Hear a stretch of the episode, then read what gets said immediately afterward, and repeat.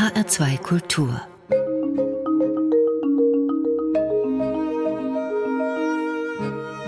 Doppelkopf Heute am Tisch mit Verena Lüken. Gastgeber ist Andreas Bomber. Verena Lüken schreibt im Feuilleton der Frankfurter Allgemeinen Zeitung vornehmlich über Film und Literatur und amerikanische Themen. Sie haben lange in Amerika gelebt, Frau Lügen, und wie wir alle natürlich die Präsidentschaftswahlen verfolgt. Wir wollen aber heute nicht so sehr über den Wahlsieger und den Wahlverlierer sprechen, sondern darüber, warum wir in Europa, speziell in Deutschland, offenbar so wenig von den Vereinigten Staaten verstehen. Viele haben sich ja gewundert, warum fast die Hälfte der zur Wahl gehenden, darunter auch Afroamerikaner, Einwanderer süd- und mittelamerikanischer Herkunft, auch Frauen, Donald Trump gewählt haben, der oft genug gerade diesen Menschen gegenüber seine Verachtung zum Ausdruck gebracht hat. Haben Sie es verstanden, Frau Lügen?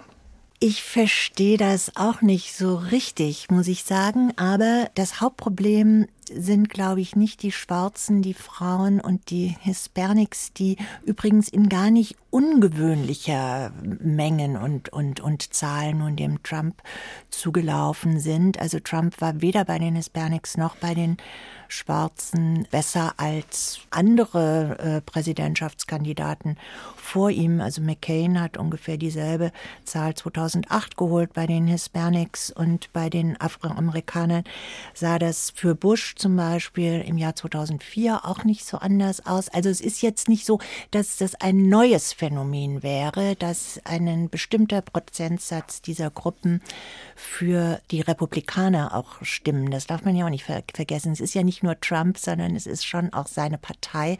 Und nicht für alle ist das unbedingt identisch. Also es gibt viele Menschen, Ganz offenbar unter den Hispanics sind es vor allen Dingen die kubanischstämmigen, das haben wir ja auch immer wieder gehört, die äh, auf keinen Fall die Demokraten wählen können. Und deswegen ganz unabhängig davon, wer da, ob das nun Trump ist oder nicht, auf jeden Fall die Republikaner wählen, weil sie die Demokraten und deren Programm eben gleichsetzen mit Sozialismus, vor dem sie ja geflohen sind. Und das ist auch aus den Köpfen von diesen Menschen nicht rauszukriegen, ganz offensichtlich. Und deswegen wählen die, wer auch immer da ist, den republikanischen Kandidaten.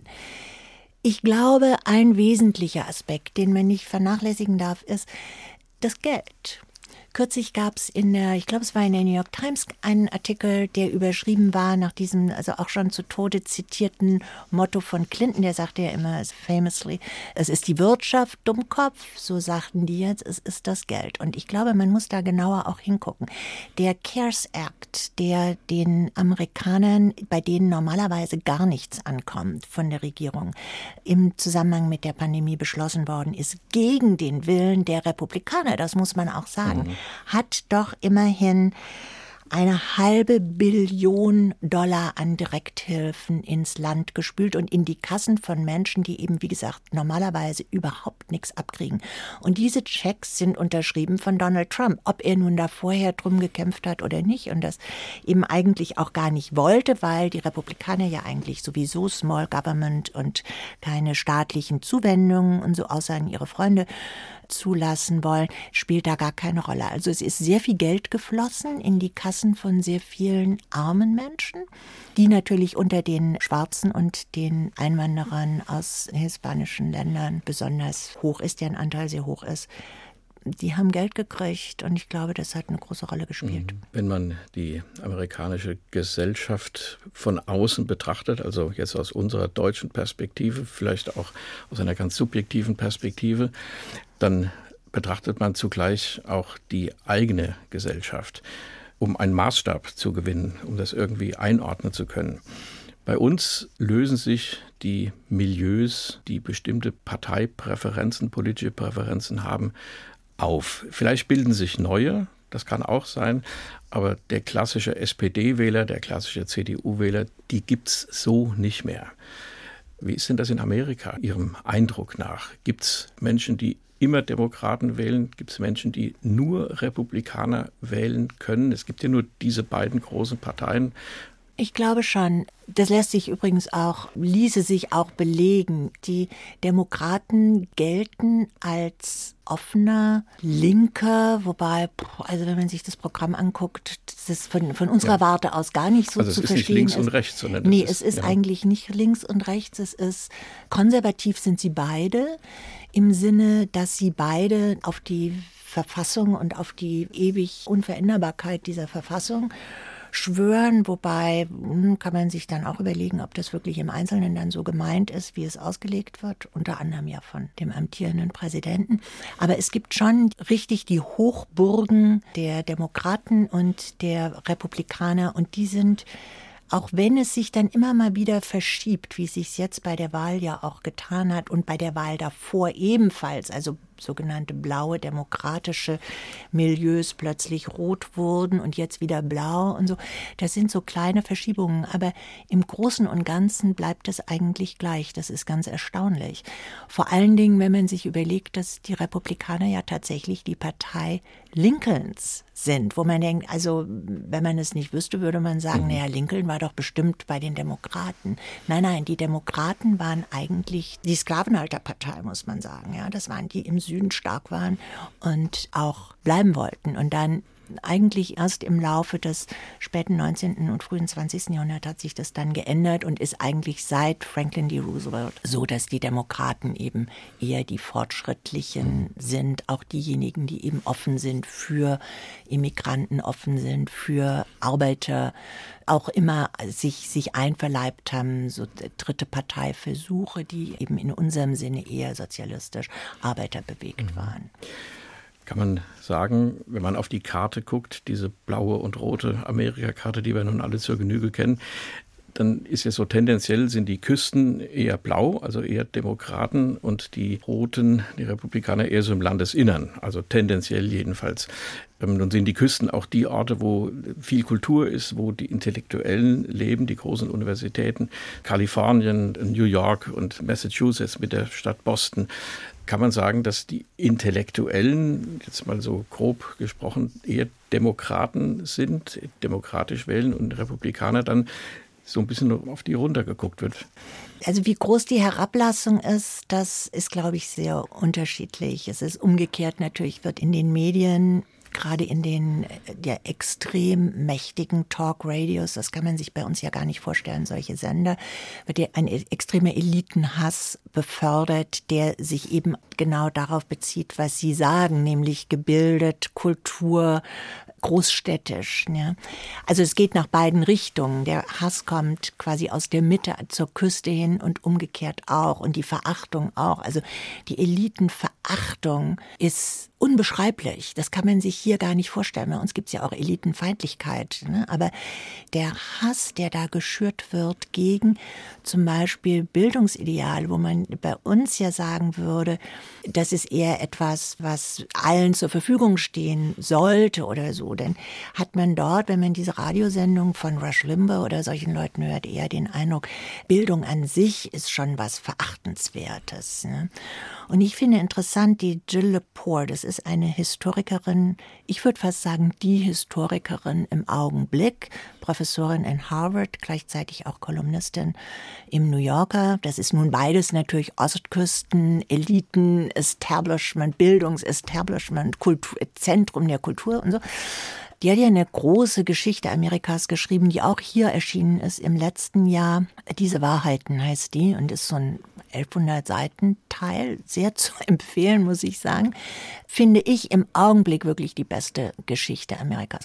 Und die sagte kürzlich im Gespräch, die Republikaner haben wirklich seit den 60er Jahren daran gearbeitet, drei wesentliche Institutionen des Landes zu zerstören. Das sind die Schulen und die Universitäten, das ist die Presse und es ist die Gerichtsbarkeit. Und wenn man das als Statement und als Analyse nimmt von einer Historikerin, die sagt, das ist das Problem, wir haben die Bildung nicht, sie wird auch nicht gewollt, die Universitäten sind auch, also in ihrem Auftrag haben sie versagt eigentlich. Die Gerichtsbarkeit ist jetzt, haben wir ja gesehen, wenn Trump hat 280 neue Richter eingesetzt. Also auch da wird es einen Rückschritt geben. und die Presse. Es gibt keine Öffentlichkeit mehr, auf deren Befunde sozusagen sich das ganze Land einigen könnte.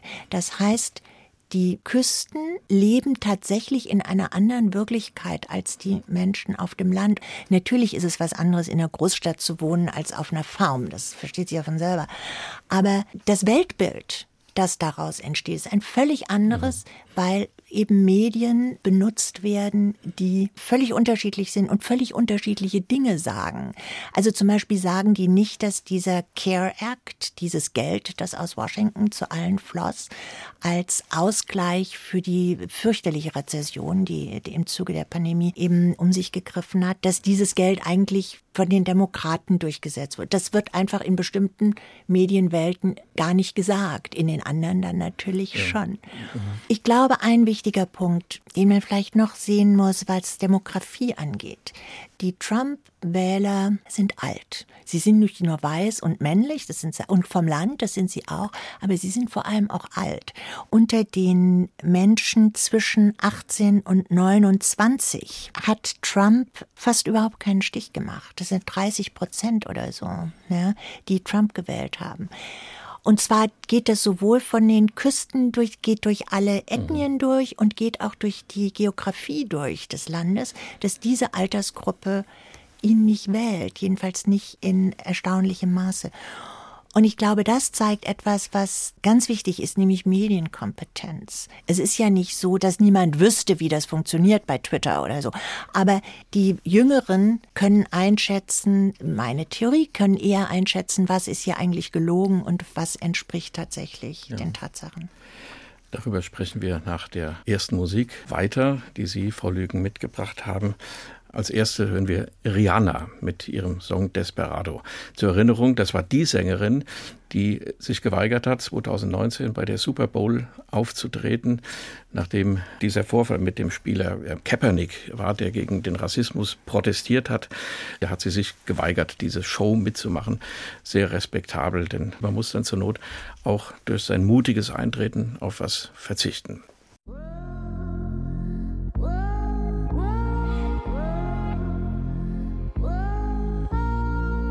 Desperado. Sitting in a old Monte Carlo. A man whose heart is hollow. Uh, take it easy. I'm not trying to go against you. Actually, I'm going with you. Gotta get up out of here and you will leave me behind. I know you won't, cause we share common interest.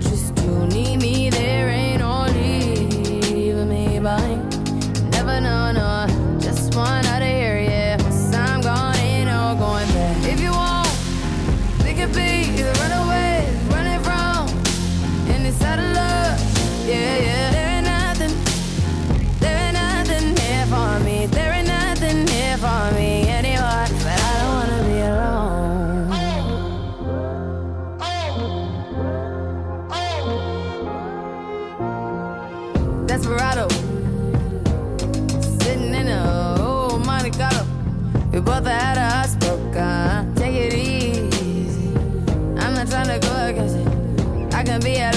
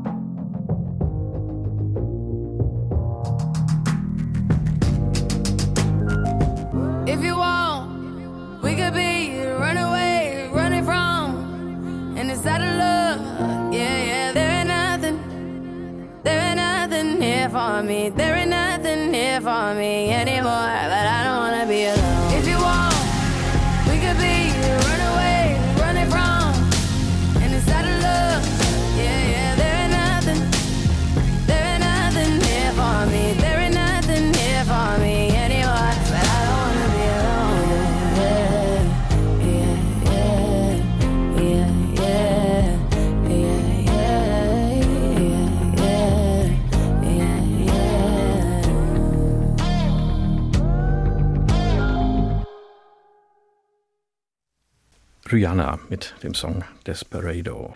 Eine junge Frau, eine junge schwarze Sängerin, die aus Barbados stammt und eine ganz andere Farbe in die Musik bringt. Ich lerne da auch viel. Das ist nicht so das, was ich regelmäßig höre, aber es ist doch total interessant, auch wie gut das gemacht ist, wie gut oft auch Videos gemacht sind, die zu der Musik ja produziert werden. Also da gibt es viel zu entdecken.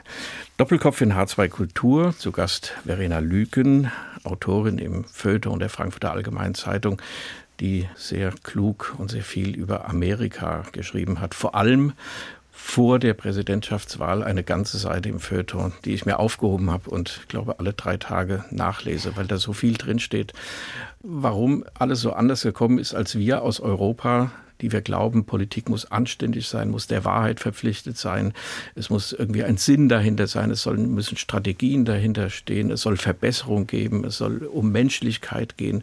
Warum das in Amerika anscheinend so ein bisschen anders läuft. Das verstehen wir nicht und das versuchen wir aber in dieser Sendung im Gespräch. Denn Sie, Frau Lüken, Sie haben sehr lange in Amerika gelebt. Wie kam es dazu? Wie haben Sie Amerika als ein, ja, ein Traumland oder als ein Land kennengelernt, von dem Sie sagen, da möchte ich hin?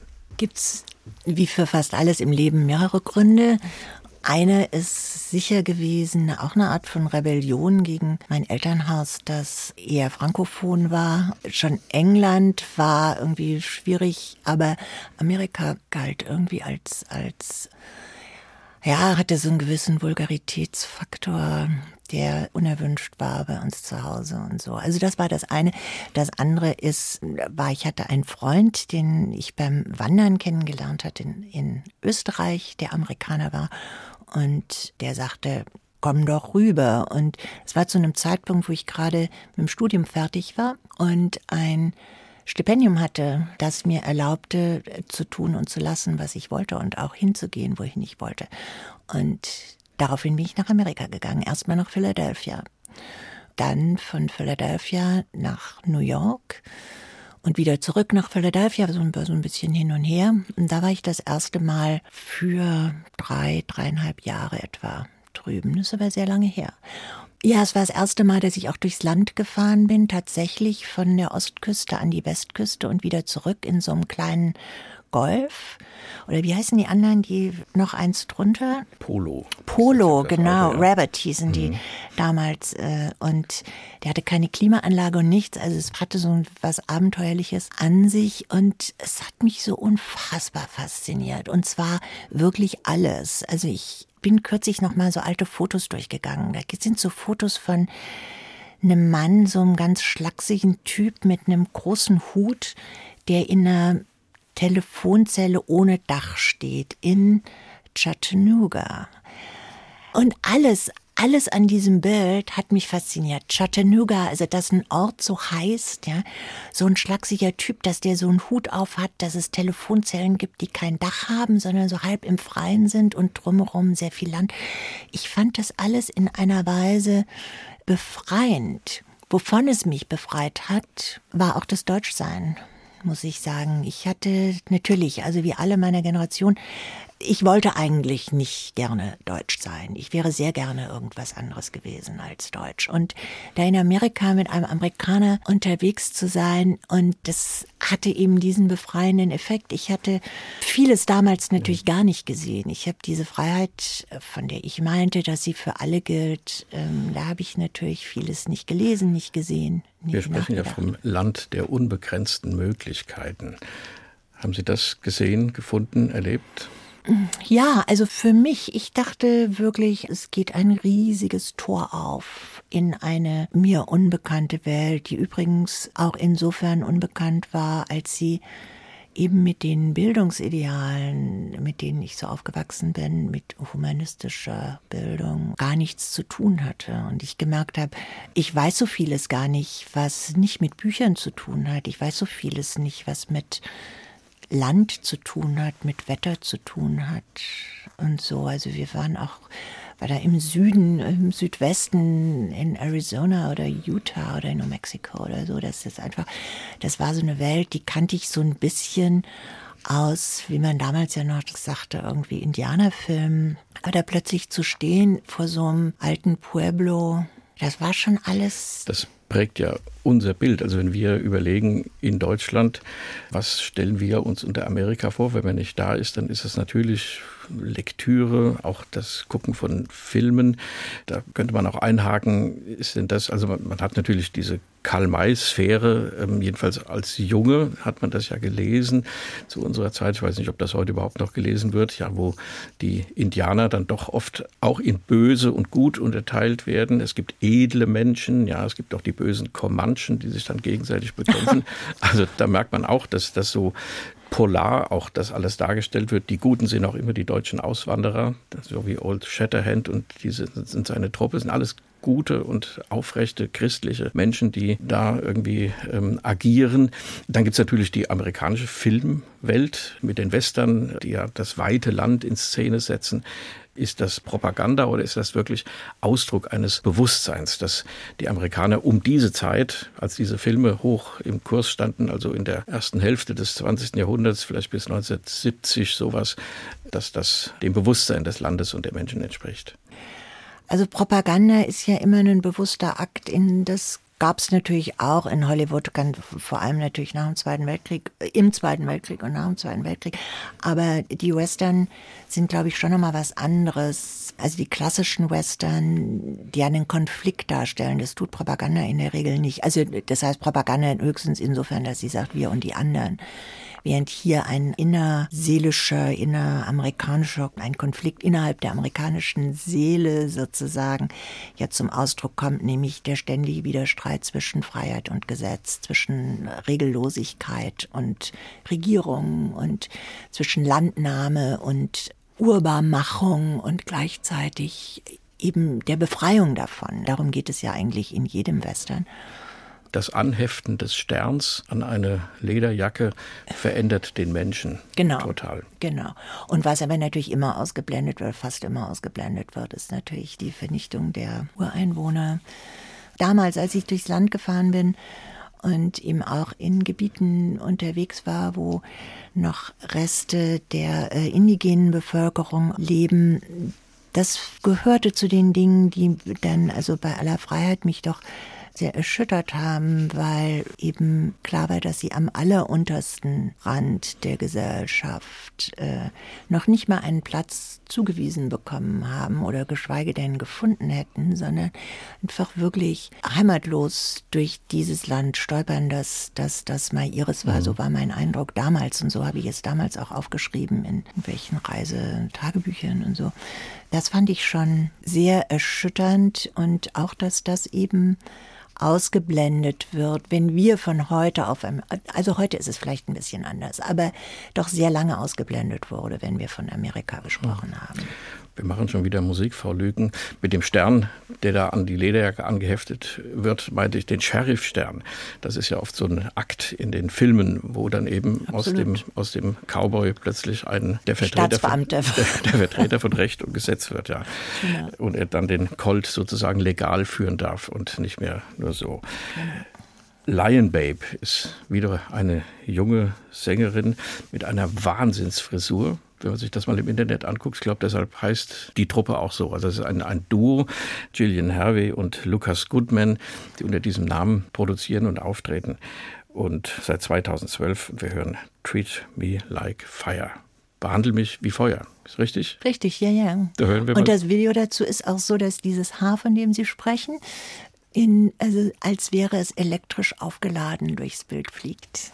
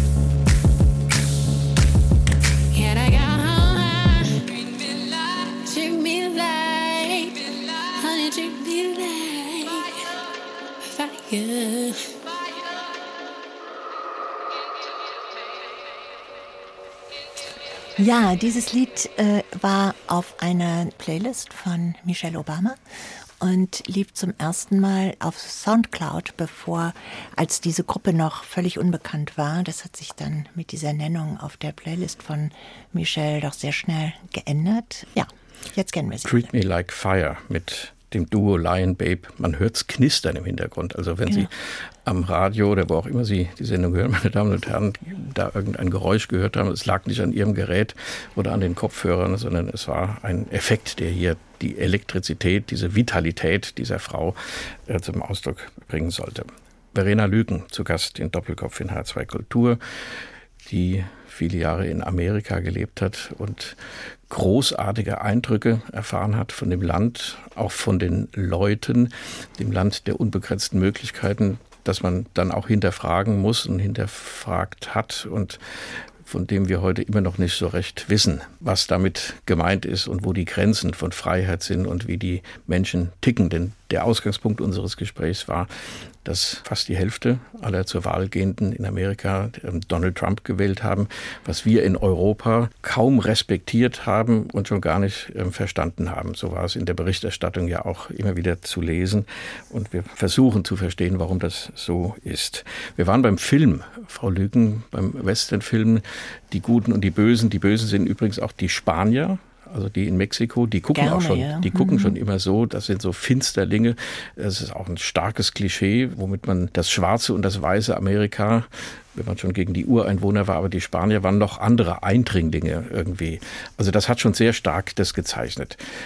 Gibt es denn so etwas wie einen schwarzen Film in Amerika, also der aus der Perspektive der Ex-Sklaven die amerikanische Geschichte beschreibt oder sich mit Themen damit auseinandersetzt? Es gibt ein schwarzes Kino, ja, schon seit einer geraumen Zeit das nie die Bedeutung, die wirtschaftliche Bedeutung natürlich hatte wie Hollywood. Aus Hollywood ist eine Diversität an Akteuren doch weitgehend rausgehalten worden, bis vor gar nicht so wahnsinnig langer Zeit, als es auch bei den Oscars mal Thema wurde, wo plötzlich ein Hashtag auftauchte, Oscars so white, und dann plötzlich alle guckten und sagten, ja, stimmt ja eigentlich hier. Also die Repräsentanz vieler Bewohner dieses Landes, da sieht es doch sehr schlecht aus in unseren Filmen. Aber es gab immer ein schwarzes Kino. Also bei uns, es gab zum Beispiel vor zwei Jahren gab es eine großartige Retrospektive schwarzen Kinos in Locarno. Da wurde dann alles Mögliche zusammengekehrt, bekannt und unbekannt, wo man aber plötzlich merkte, also da gibt es doch einen Reichtum der uns auch vorenthalten wurde, könnte man ja auch so sehen. Ne? Das hat sich dann so im öffentlichen Bewusstsein, also dass es dieses Kino gibt, wurde dann doch noch mal deutlich, als Moonlight, der Film von Barry Jenkins vor einigen Jahren den Oscar gewann für den besten Film.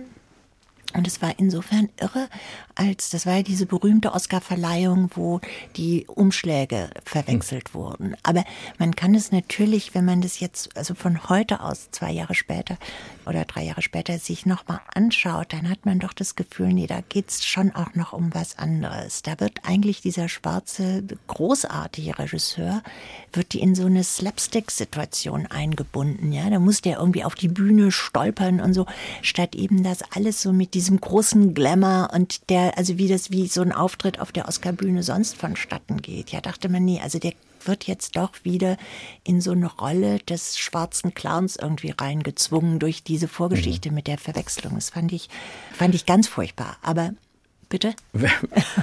Wenn man ins Kino geht, in Amerika ja. oder im Fernsehen Filme sieht, da gibt es weiße Schauspieler und schwarze Schauspieler und Schauspielerinnen natürlich, spielen die immer noch so bestimmte Rollen, also des Guten, des Bösen, des Oben, des Unten. Wir haben vorhin ja gesagt, dass es selbstverständlich gesellschaftliche Differenzen gibt, ganz offen ausgetragen zwischen diesen Bevölkerungsgruppen, aber auch so ganz geheim im Inneren. Wie schätzen Sie das ein?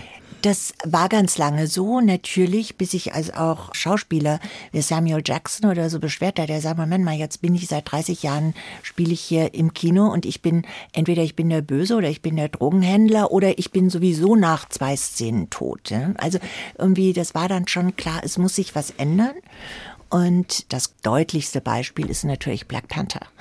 Und dieser riesen weltweite Erfolg dieses Films hat eben klar gemacht, ein zum überwiegenden Teil schwarze Cast-Besetzung kann einen Film zum Welterfolg machen. Weil das ist natürlich immer das Argument gewesen, da ja alles sich immer ums Geld dreht, hieß es, naja, also wenn wir eine schwarze Hauptfigur haben, dann kommen die Leute nicht ins Kino. Ja, das machen, haben sie mit Frauen ja auch gemacht. Haben sie gesagt, ah, eine alte Frau, eine alte, jetzt mhm. egal weiß, schwarz, bunt, in der Hauptrolle, da kommt niemand. Ja. So wird tatsächlich gedacht.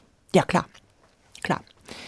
Das war so der Punkt. Und bei den Latinos gibt es natürlich auch noch den Hintergrund, also ein amerikanisch-mexikanischer Krieg und so. Also da ne, mhm. gibt es ja auch eine Geschichte, die dahinter steht. Und insofern kann man natürlich sagen, hm, und diese Leute, die wählen dann jemanden, der die Unterschiede und das Wegdrücken dieser Bevölkerungsgruppen aus dem öffentlichen Bewusstsein, aus den Entscheidungsprozessen raus, aus jeden Aufstiegsmöglichkeiten raus und dann eben noch rassistisch verbrämte Beschimpfungen. Wie kann das sein, dass die ihn trotzdem wählen? Kann man natürlich fragen. Muss man aber sagen, im Vergleich dazu haben ihm ja immer noch sehr viel mehr Weiße gewählt. Also ich wehre mich immer so ein bisschen dagegen zu sagen, ah, jetzt sind die 12 Prozent Schwarzen, die ihn gewählt haben, das ist aber jetzt wirklich ein Problem. Ich würde sagen, die 63 Prozent Weißen, die ihn gewählt haben, sind das Problem. Wir machen wieder Musik. Dann wollen wir noch ein bisschen über Literatur sprechen, über Schwarze und Weiße und sonstige in Amerika. Auch ein interessantes Thema. Nina Simone, Backlash Blues. Das ist jetzt eine Sängerin, die nicht mehr am Leben ist, eine andere Generation eine ja, Bürgerrechtsaktivistin, so kann man glaube ich auch sagen. Ich habe gelesen, die studierte Klavier, also Sängerin, studierte Klavier an Juilliard School, das ist ja die Ausbildungsstätte in Amerika. Dann wurde sie am Curtis Institute of Music in Philadelphia nicht angenommen, weil sie eine Schwarze war. Mhm. Kann man sich kaum vorstellen. Gibt es Erfahrung, ist das heute noch so oder spielt das keine Rolle mehr? Na, ich glaube, das spielt keine Rolle mehr an Schulen in diesen, wenn, wenn man dorthin kommt. Als, also derartig eine solche Jahrhundertbegabung wie Nina Simone, das ist schon traurig. Yeah, Now last year this time Langston Hughes left us. And uh, he told me to make sure that I sang this song everywhere I went. And I told him that I would. Because he wasn't gonna be here to say it anymore. My good friend. So, Mr. Backlash, Backlash, who do you think I am? You raise my taxes and freeze my wages, send my son to Vietnam. You give me second class houses, second class schools. Do you think that all colored people are just second class fools? Mr. Backlash, yes I am. When I try to find a job to earn a little cash. All you got to offer is your mean old white backlash. But the world is big, big and bright and round. And it's full of other folks like me who are black, yellow, beige, and brown. Mr. Backlash, I'm gonna leave you with the blues, yes I am.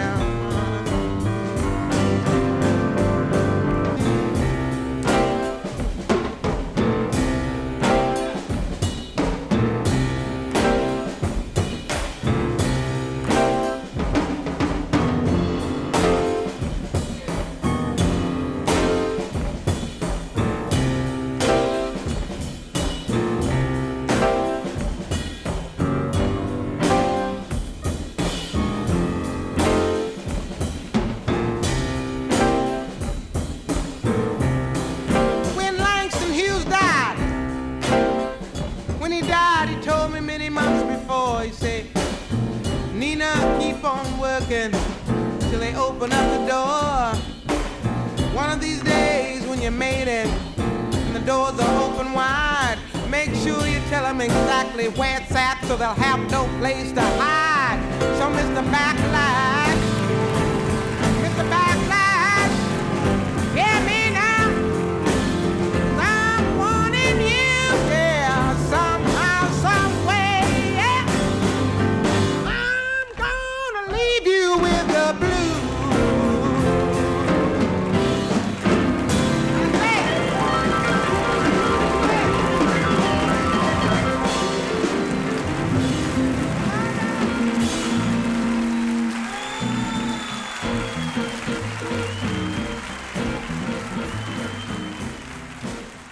Simone und der Backlash Blues. Von welchem Rückschlag sie da spricht, kann man ungefähr erahnen. Sie als Bürgerrechtsaktivistin der 60er, 70er Jahre, muss man sagen, das war ihre Zeit. Verena Lüken hat es mitgebracht. Zu Gast in Doppelkopf in H2 Kultur.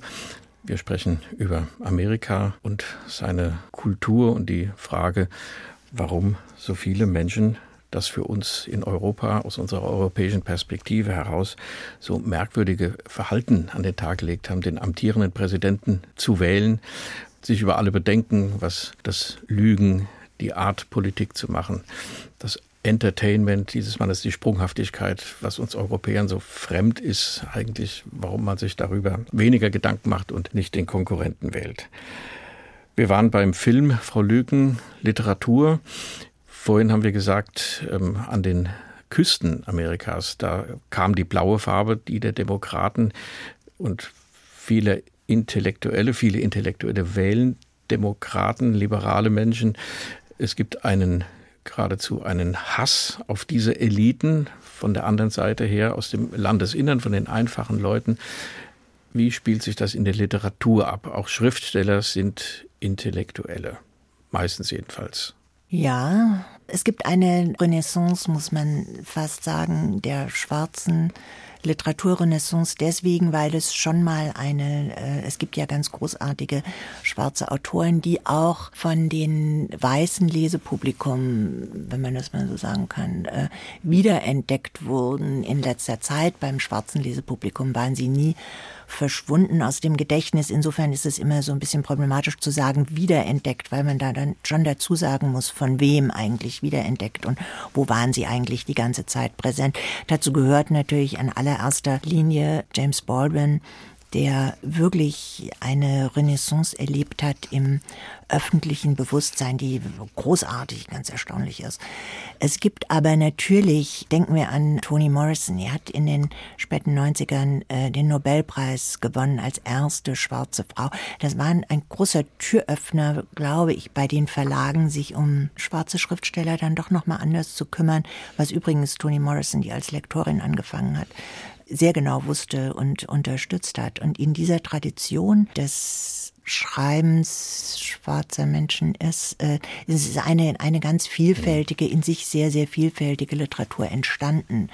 Teilweise im Sinne einer, ja, Protestliteratur in gewisser Weise, also eine Literatur, die sich vor allen Dingen eben bezieht auf die Lebensumstände schwarzer Menschen, die sich bezieht auf die Geschichte der Sklaverei auf eine teilweise literarisch atemnehmende Weise, wie vor einigen Jahren äh, Underground Railroad von Colson White, das ja auch bei uns weiträumig gelesen und, und rezensiert worden ist. Das ist hohe Literatur, die sich nicht abzweigen lässt, sozusagen von dem, was wir als Weltliteratur, das ist Teil der Weltliteratur. Mhm. Und äh, da gibt es einige wirklich herausragende. Ja, der Punkt ist nur, wer liest das? Also das wird ja nicht von allen gelesen. Das ist ja hierzulande naja, nicht Bücher anders. werden immer nicht ja, von allen, ja, Bücher werden immer nicht leider, von ja. allen gelesen. Aber ich glaube, also sowas, dann gibt es die New York Times Bestsellerlist. Das ist so, das ist wie bei uns die Spiegel Bestsellerliste. Da kann man natürlich sagen, ja, jetzt irgendwo auf dem Land in Wyoming liest das jemand, das ist eher unwahrscheinlich, aber das sagt ja jetzt nichts über die Literatur aus, ne? sondern das. Aber ähm, allenfalls über die, über die Wirkungen, auch den bildenden Moment, wenn man merkt, dass die Geschichte aufgearbeitet wird und dass die Menschen vielleicht doch besser zueinander finden sollten. Dass wenn ein Buch mit einem Happy End in dieser Art endet, dann sieht man ja, kriegt man ja auch ein Muster mit, wie es in der Gesellschaft funktionieren könnte, wenn man seine Vorurteile aufgibt. Also lesen kann ja auch so eine Wirkung haben. Ja, aber ich glaube, dass für Schriftsteller auch ein hoher Anspruch ist. Also von ihnen zu erwarten, das zu tun, wo die Politik so schmählich versagt, das weiß ich jetzt, Ja. finde ich jetzt Okay, einen ja. unangemessenen Anspruch, muss ich sagen. Eine Frage noch zu Milieus. Gibt es in der amerikanischen Gesellschaft noch das, was es mindestens bis zum Ersten Weltkrieg sehr stark gegeben hat, solche Einwanderermilieus, also die deutschen Pfälzer und die deutschen Sachsen und ähm, die Iren und die Holländer und die deutschen Bayern, insgesamt die Deutschen und viele andere, man weiß es, das sind ja nur die europäischen ähm, Einwanderer, auch mit verschiedenen religiösen Traditionen. Oft sind sie aus religiösen Gründen überhaupt nach Amerika gegangen, weil sie zu Hause nicht gelitten wurden im 18. und 19. Jahrhundert. Gibt es das noch? Könnte das auch einen Einfluss auf Wahlverhalten gehabt haben? Also was die Deutschen angeht, gibt es es, glaube ich, nicht mehr. Also es ist mir jedenfalls nicht so angekommen in letzter Zeit. Aber es gibt natürlich noch Einwanderermilieus, vor allem aus Asien oder auch aus Südamerika, die sich stark aufeinander beziehen und auch sich gegenseitig eine Heimat geben, wenn sie denn dann mal angekommen sind. Also und das das ist häufig eben auch religiös gebunden, vor allem eben bei den Asiaten jetzt nicht so sehr, aber bei Einwanderern aus Südamerika, auch von Undok, also Einwanderern ohne Papiere und so, spielt es natürlich eine ganz große Rolle zu wissen, wo gehe ich hin und wo sind so die Schaltstellen. Und da sind häufig Kirchen, die Schaltstelle. Das spielt sich aber alles unterhalb von Wahlverhalten oder so ab, wenn da überhaupt gewählt wird. Ja, das ist die nächste Frage. Ansonsten ist es der größte religiöse Einfluss sind natürlich die Evangelikalen. Das ist ja ganz grauenvoll. Also wenn man sich das mal anschaut, das sind ja Fernsehprediger oder auch Radioprediger, vor allem aber Fernsehprediger, sind alles Multimillionäre oder sogar Milliardäre die da also auf eine Weise, ja, ich weiß gar nicht, wie man das nennt, Hetze, ne, Hetze betreiben für Trump. Muss man sagen, das ist ein Phänomen, das ist bei uns ganz mhm. unvorstellbar. Also das ist auch eine Religion, die sehr dumm gemacht ist, ja, und sich an einigen ganz wenigen Fragen eigentlich aufhängt. Das eine ist, also Gott ist groß, das ist ja klar, ich meine, das sagt ja bis heute, wirkt tatsächlich jeder Präsident am Ende seiner Reden, God save America oder God bless you, God bless America. Ich meine, das wäre ja auch in Deutschland un Ja, eigentlich undenkbar, undenkbar. Ja. Ja. Es ist Gott ist groß und Abtreibung darf nicht sein. Das sind so eigentlich die und gegen, die, Homose gegen und Homosexualität. Homosexuelle ja. dürfen natürlich oder alles, was jenseits der traditionellen Vorstellung von Kleinfamilie liegt, darf eben auch nicht sein. Und das ist es eigentlich auch schon. Also größere Glaubensinhalte gibt es da gar nicht. Mhm. Also es gibt ja auch sowas, so eine soziale Gerechtigkeit ist ja durchaus auch ein Anliegen von Religionen. Aber Mhm. das kommt da zum Beispiel nicht vor. Wir kommen zum Ende schon unseres Gesprächs, Frau Lüken. Ich schließe mit einem Satz aus der Unabhängigkeitserklärung von 1776. Da steht, dass alle Menschen gleich geschaffen sind, dass sie von ihrem Schöpfer mit gewissen unveräußerlichen Rechten ausgestattet sind, dass dazu Leben, Freiheit, jetzt kommt ein schönes Wort, und das Streben nach Glück gehören. Sehen Sie die amerikanische Gesellschaft weiterhin auf dem Weg zu diesem idealen Ziel oder entfernen Sie sich davon? Ich glaube, es wäre gut, diesen Satz zu verändern. Ich glaube, dieser Satz hat nicht gestimmt, als er, hat natürlich nicht gestimmt, als er geschrieben wurde, hat bis heute nicht gestimmt. Und ich glaube, die Zielrichtung des Landes, wenn sie eine andere wäre, die tatsächlich Freiheit für alle bedeuten würde, wäre dem Land mehr geholfen als mit immer wieder diesem Spruch. Und einen gewissen Pathos. Und das Pathos, das hilft dann dazu, dass man von vornherein sagt, das ist Pathos und wir kommen da sowieso nicht hin. Also man muss weiter arbeiten. Vielen Dank, Verena Lüken, für dieses Gespräch. Wir hören noch ein Stück, das Sie vorgeschlagen haben, Janelle Monae, Crazy Classic Live. Auch das eine ja noch junge Sängerin, so ein Aufsteiger Star, wenn man so will. Ich habe gelesen, der Vater Lkw-Fahrer und die Mutter Hausmeisterin. Und jetzt das Kind, die junge Frau. Ja, sie ist großartig, ist eine der tollsten, macht auch die tollsten Videos, muss man sagen. Und ist eine queere, energiesprühende, ein energiesprühendes Multitalent in Musik und Film. Viel in Filmen gespielt und Serien auch. Also, meine Damen und Herren, wenn Sie mal zufällig nicht HR2 Kultur hören, dann schauen Sie sich das Video an von Janelle Monae. Und viele andere, die wir hier gehört haben in der Sendung, stehen da nicht nach. Verena Lüken zu Gast in Doppelkopf in H2 Kultur. Gastgeber war Andreas Bomba.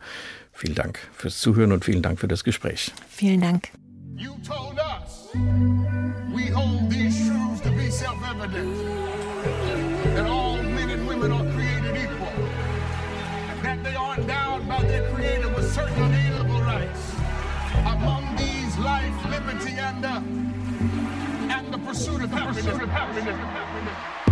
Young,